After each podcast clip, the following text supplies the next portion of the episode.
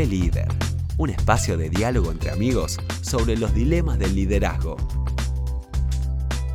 José Luis Roses, Salvador Luis Ventriglia y Pablo Martín Barassi.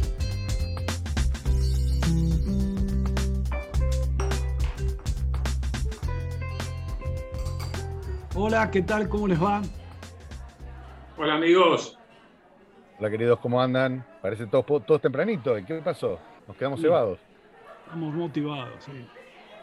Yo tengo ganas de tomar, está bastante fresquito y tengo unas ganas de tomarme un cafecito fuerte, uno de esos bien, bien strong. Así que voy a pedir un cafecito cargadito, bien. No sé ustedes qué van a pedir. Yo sigo con mi cortado.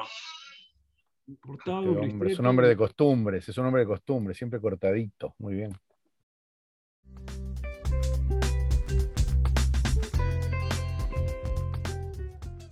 O sea que lo que venía pensando es, esto de, esta decisión de pensar que vamos ahora a charlar sobre líderes históricos, no sé qué, qué, puede caer en la audiencia, ¿no? en la audiencia de nuestros seguidores. Si esto realmente tiene algún sentido.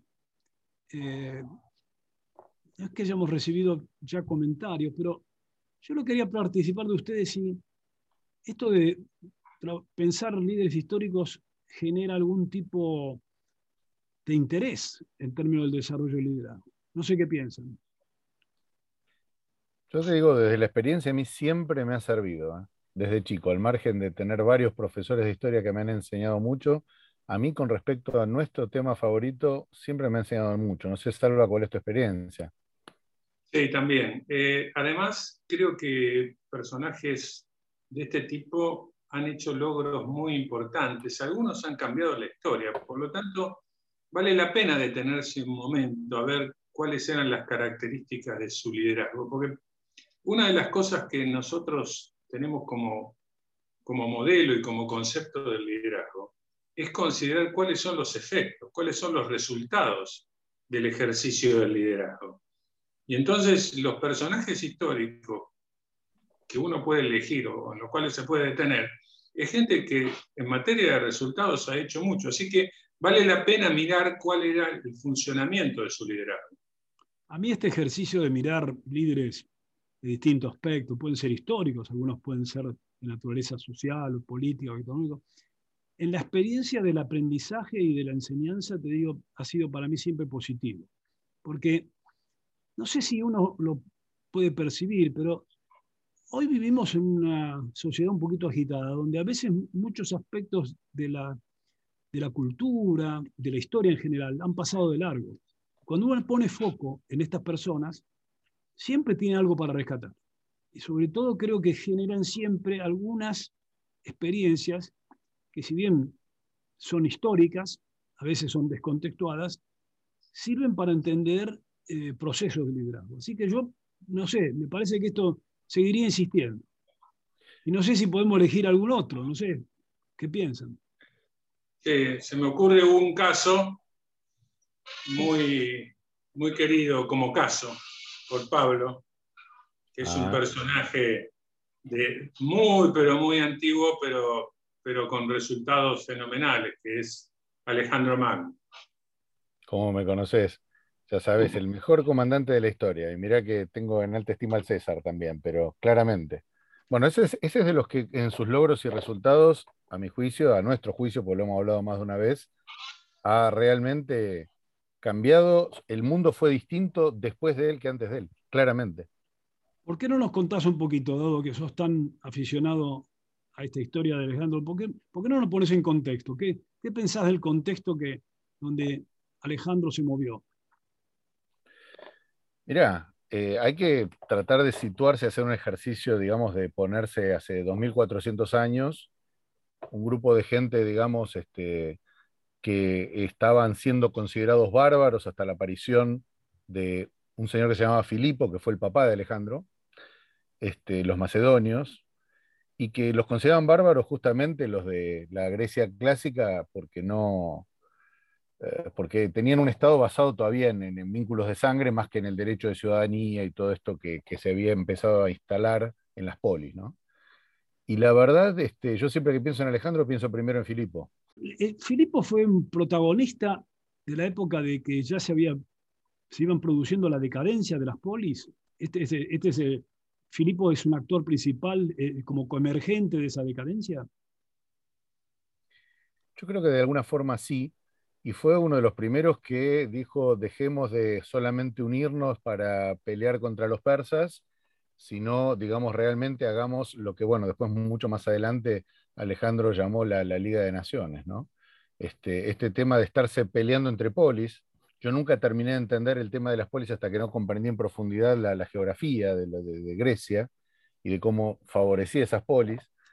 Y sí, de hecho, el tipo agarró y unificó, generó un ejército que no había, eh, tomó, digamos, este, instrumentó algo muy interesante, y es que a todos los príncipes de Macedonia los unificó y los educó juntos en el, palacio. De hecho, muchos de ellos se criaron junto a Alejandro, cosa que fue uno de los factores críticos de éxito que, que, tuvo después. Y tuvieron un, tutor, ¿no? tuvieron un tutor relevante, ¿no? Había un, un tutor que excepcional para la época, ¿no? Era Aristóteles. Hasta eso, José Luis, hasta eso fue visión de Filipo, porque lo fue a buscar a Aristóteles este, y lo fue para, que educara a todo ese grupo de, jóvenes, ¿sí? sin duda. Imagínate, digamos, la visión de Alejandro se parece mucho a muchas de las cosas que esa, esa cosmovisión vino fuertemente influenciada por Aristóteles, sin duda, sí, sí. Es, es interesante porque es la primera vez que se instala un Estado que involucra a todos los componentes de Grecia. Es la primera vez que se intenta y además es exitosa. Sí, la hicieron guerreando, ¿verdad? O sea, realmente no fue una unificación pacífica. Eh, todas estas ciudades venían de hacía 150 años para atrás haberse peleado con los persas y los repelieron. ¿Se acuerdan toda la parte de las Termópilas, Maratón, todas esas batallas? Hacía 150 años que habían ocurrido, más o menos pero piensen igualmente a partir del momento este que surge Alejandro Magno, este, a ver, piensen que en 12 años este, hubo un, se unificó un territorio de 4 millones de kilómetros cuadrados. Es una, es, una cosa impresionante. Te permitime chequear algo. Eh, al, liderazgo, eh, Alejandro mm, aparece muy joven, ¿no? Porque nace, nace casi al liderazgo de él a los 20 años después que haber que habían asesinado a su padre, ¿no? En una situación bastante compleja, que nunca terminó bien claro quién eran los autores quién eran los, los inductores, pero con 20 años se tiene que hacer cargo de, una situación casi imperial, Alejandro. ¿no? 20 años, digamos, las circunstancias esta que decís lo, hace rey, literalmente.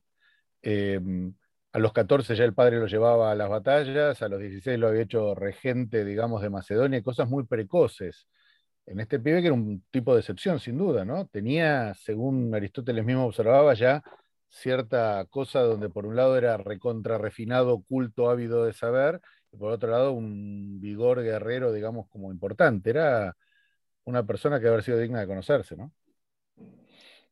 Ahora. Sí, ahí, ahí hay que mirar un poco algo que Pablo vos dijiste. Hace, todo esto ocurrió hace 2400 años. ¿no? Y de la misma manera que eh, era una época en que las cuestiones de los países se resolvían siempre militarmente, porque no, tenían, no tenían otra, digamos. Este, también es cierto que los tiempos de las personas cambiaban. Uno no puede mirar los 20 años de Alejandro con los criterios de hoy. Eh, como, como vos decías, a los siendo un adolescente, o para nosotros un adolescente, el padre lo lleva a observar la batalla. Este, y, pocos años después eh, se va de campaña y lo deja de regente y eh, tiene que reprimir revueltas. Y yo creo que es una época en que los, la gente estaba preparada para estas cosas muy tempranamente. Pablo, y si te llevo ahora a pensar estas, estas vivencias de Alejandro en relación a nuestro modelo.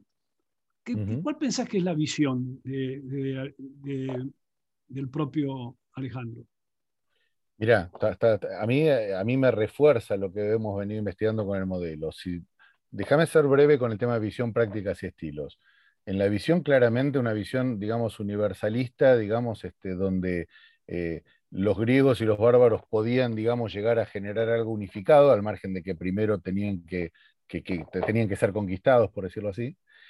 Eh, a nivel de prácticas, por ejemplo, y justamente de la mano de esa formación que decías, eh, el nivel de capacidad organizativa, eh, el nivel de, innovación que tenía hasta con los ingenieros de aquella época para hacer los asedios y, las tecnologías que ya había empezado a desarrollar Filipo y que él concluyó. Pero además era una persona que desde su estilo y de sus prácticas en el borde, digamos, estaba siempre al lado de la gente. Eh, era el primero, y no esto está confirmado históricamente, no es solamente parte de una mitología, donde, este, a ver, tenía una máquina de propaganda online, digamos, este, en el momento y un manejo de la simbología histórica que hacía que cada manejo de símbolo, desde su supuesto origen divino, este, tanto de madre como padre, tipo llegás y lo primero que hace es va a visitar la tumba de Aquiles este, en Troya. Y, todo eso sabía lo que generaba, en la inspiración que generaba en la gente y en las tropas. Este, con toda este, esta combinación de visión, prácticas, estilos, es obvio de que él, cuando uno percibe, generó uh, una cultura que a lo largo de todas sus conquistas fue llevando esa cultura griega, esa civilización occidental, la fue llevando hacia otros lugares, pero curiosamente, eh, incorporando influencias orientales, o sea, tratando de siempre, a pesar de que uno pensaba en, o pensaban en esa época, los bárbaros, era con un reconocimiento de las otras identidades y los valores que esas civilizaciones tenían, que en algún momento eran civilizaciones mucho más avanzadas que la propia Grecia. Bueno, ah, desde lo que yo he podido investigar, ¿no es cierto? Eso favorecía mucho, esa, esa capacidad de asimilarse a la cultura del vencido favoreció mucho las alianzas.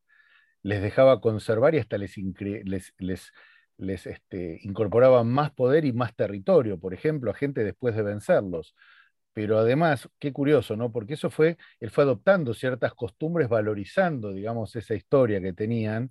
Eh, y curiosamente fue una de las cosas que hizo que sus propios este, generales macedonios con los que se había criado y con los cuales eran compañeros, una especie de hermandad que tenía, este, fueron por eso, en parte por los cuales se rebelaron, porque había una serie de rituales, manejo de rituales y demás, eh, que era absolutamente intolerable para, un griego clásico.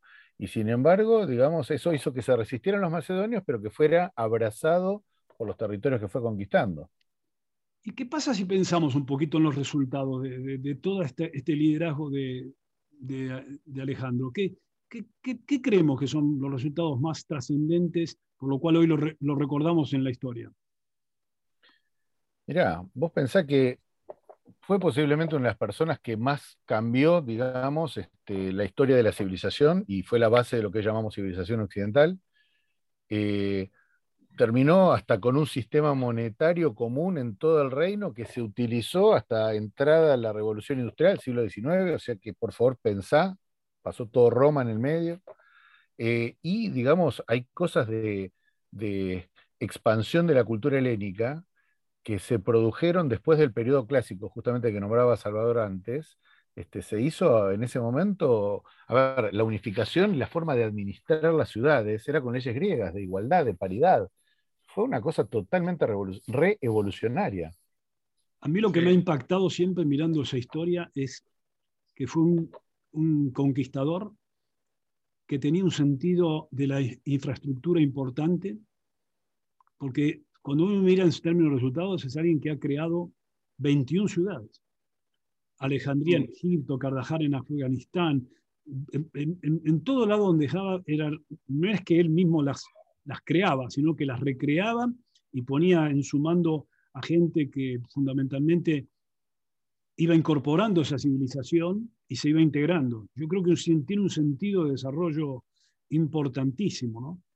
Por eso yo creo que a veces la influencia de él se ha visto mucho más en el largo plazo que no en el corto plazo. No sé si ustedes coinciden con eso. Sí, sí.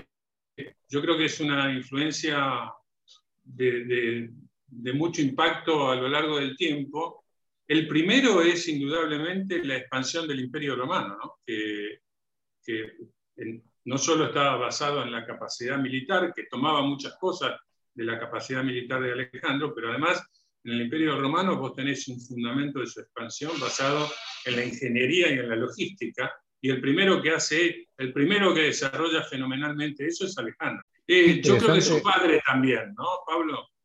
Sí, yo, yo a mí no deja de sorprenderme, porque había algo del orden de él queriendo aparentemente superar al padre, pero realmente no solamente lo logró, perfeccionó lo que tenía, y tenía, insisto, esa, esa dualidad, ¿no es cierto? Un tipo eh, magnánimo, benevolente, generoso, y de repente este, se le movía el coágulo y quedaba cruel, despótico, esta ira megalomano, digamos, de melomanía que tenía y una ciclotimia importante. Eso me trae al recuerdo de, la, de, la, muerte de su, de su, fiel custodio Clito, ¿no? Bueno, Clito le salvó la vida y, y después él mismo, digamos, en una, en una borrachera y en una discusión lo, lo mató. Ahí, así como tenía, perdón, este, eh, amigos como, como, como Efestión, que era un tremendo estadista, esto era un imperio móvil, muchachos. Entonces movía, digamos, kilómetros y kilómetros. Este, eh, eh, recorrieron 32.000 kilómetros en esos 11, 12 años. Es, terrible, o sea, es, épico, es realmente épico, pero no, no con, con datos científicos, ¿verdad? Desde lo simbólico que antes mencionamos, hay un gesto de él en el sentido de voy a hacer lo que nunca se hizo, que es el, el episodio del nudo gordiano. ¿No? Es decir, cómo, cómo él tenía gestos y actitudes que desde el modelo nuestro tienen que ver con esta capacidad de utilizar prácticas y estilos que ratifican su visión. Se desvía, Salva, se desvía Gordión porque sabía que se había instalado el tema de el que, digamos, resolviera el nudo gordiano iba a conquistar Asia. Y llegó, lo cortó y dijo, soy yo. ¿Qué les parece si vamos cerrando y cada uno hace un reflejo de lo que Alejandro le deja a él en términos de su liderazgo? No sé, un pensamiento para el cual de alguna manera ese, ese liderazgo puede ser hoy reflejado como algún aprendizaje.